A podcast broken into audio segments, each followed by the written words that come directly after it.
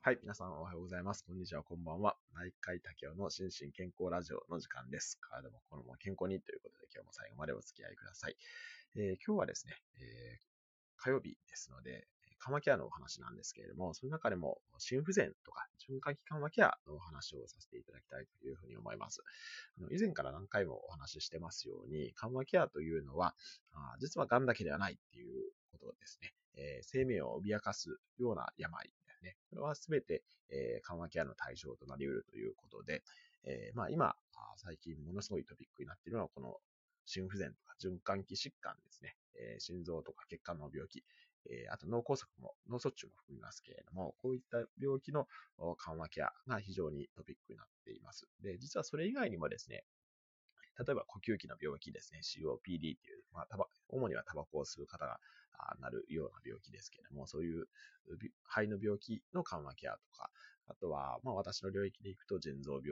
ですね、慢性腎臓病の緩和ケアとかですね、あとは、まあ神経の病気ですね、神経難病というふうに言われる、こういったものの緩和ケアとかですね、こういったものも、まあ、悲願の緩和ケアということで、一括りにされがちなんですけれども、まあ私個人的には、やっぱり各々の病気ごとの特性がありますので、やっぱり各々の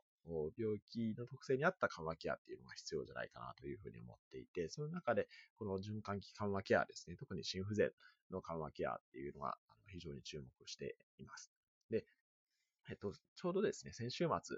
日本循環器学会っていうのが開催されまして、で、私自身は学会には行けてないですし、あの、ウェブには入れてないんですけれども、実はこの循環器学会っていうのは、かなりツイッターをですね、えー、まあ、もう数年前からですね、かなり有効活用する学会というふうに知られていて、まあ、そのツイッターは、あ週末にずっとあの結構追ってたんですけれども、その中で、この循環器疾患に対する緩和ケアですね、これが、あの提言、これが新たに2021年度版で出たと。いうことで、それを今日はご紹介したいと思います。で、これ内容がですね、非常にボリューミーでして、え、90ページもあるんですね。今日のレジュメに、え、リンクを貼らせていただきましたけれども、非常にこう多岐にわたる内容が書かれていて、私も、ま、ざっとは目を通しましたけれども、すべては、あの理解、把握できておりません。なので、えー、まあ、皆さん興味がある部分だけご覧いただけたらなというふうに思うんですけれども、まあ、これ、非常に画期的な部分がいくつかあるかなというふうに思いまして、それだけ、あの、今日はご紹介したいなというふうに思います。で、特に必見部分はですね、この総論部分ですね、前半の50ページぐらいですかね、が総論部分になってるんですけれども、この総論部分が、あ必見です。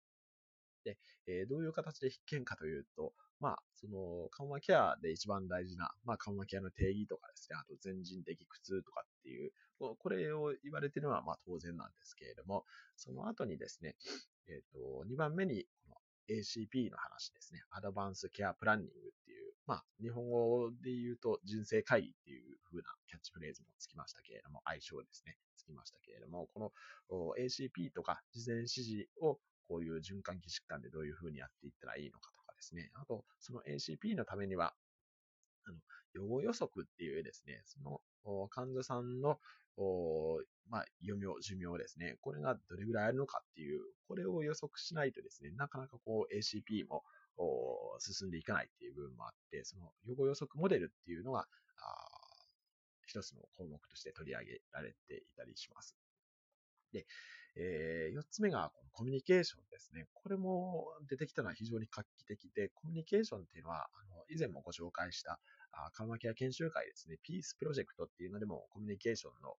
ロールプレイを実際やったりするんですけれども、このコミュニケーションの部分で、えー、それ、はい、あの、コミュニケーションの実際のやり方とかですね、というのが詳細に書いてあったりします。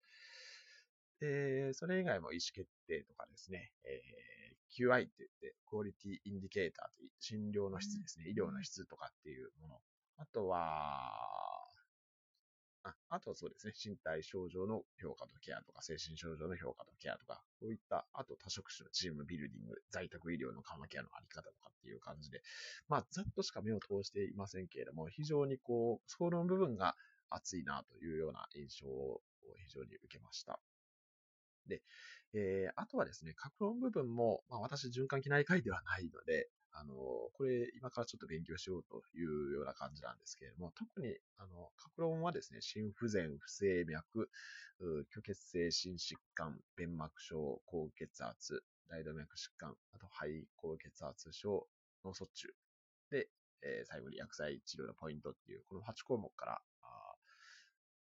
はい、格論部分になってるんですけれども、特にやはり心不全に関してはですね、今、補助人工心臓といって、えー、そういうデバイスですね、もう使ったり、あデバイスってちょっと一般の方に難しいかもしれないですけれども、まあ、いろんな、あの、心不全に対する治療も進化してきていて、まあ、その辺は私もちょっと知識アップデートしないといけないかな。まあ、要は、カテコラミンっていうですね、心臓をこう、元気づける治療だけではない、まあ、いろんな治療が出てきているという部分と、ただ一方で、まあ、癌でも同じですけれども、まあ、治療のと並行して、この緩和ケアもやっていく必要があって、そこら辺の治療の進歩も、まあ、緩和ケアに携わるものとしては、勉強していかないといけないかなというふうに思っております。はい。まあ、いずれにしても、この循環器学会がこの90ページの緩和ケアに関する定義を出したっていうのは非常に個人的にはすごいなというふうに思っていまして、まあ私の関わる腎臓の領域ではまだこう実態の調査をしているような段階という感じですので、まだまだあのこの循環器からはちょっと数年遅れてるかなという気はしていますが、腎臓の方も私個人的には力を入れて頑張っていきたいなというふうに思っています。はい。というわけで、まあ今日のレジュメのリンクに貼ってありますので、まあこれちょっと一般の方にはなかなか内容難しいかもしれませんけれども、まあ医療者、心不全に関わる医療者は当然ですけれども、緩和ケア側の医療者もぜひ一度目を通していただけたらなというふうに思いますし、まあ、私自身もちょっとこの90ページの膨大な量はまだ全部はざっとは見ましたけれども見切れていませんので、またこの後勉強したいなというふうに思います。はい。では最後までお付き合いいただきましてありがとうございました。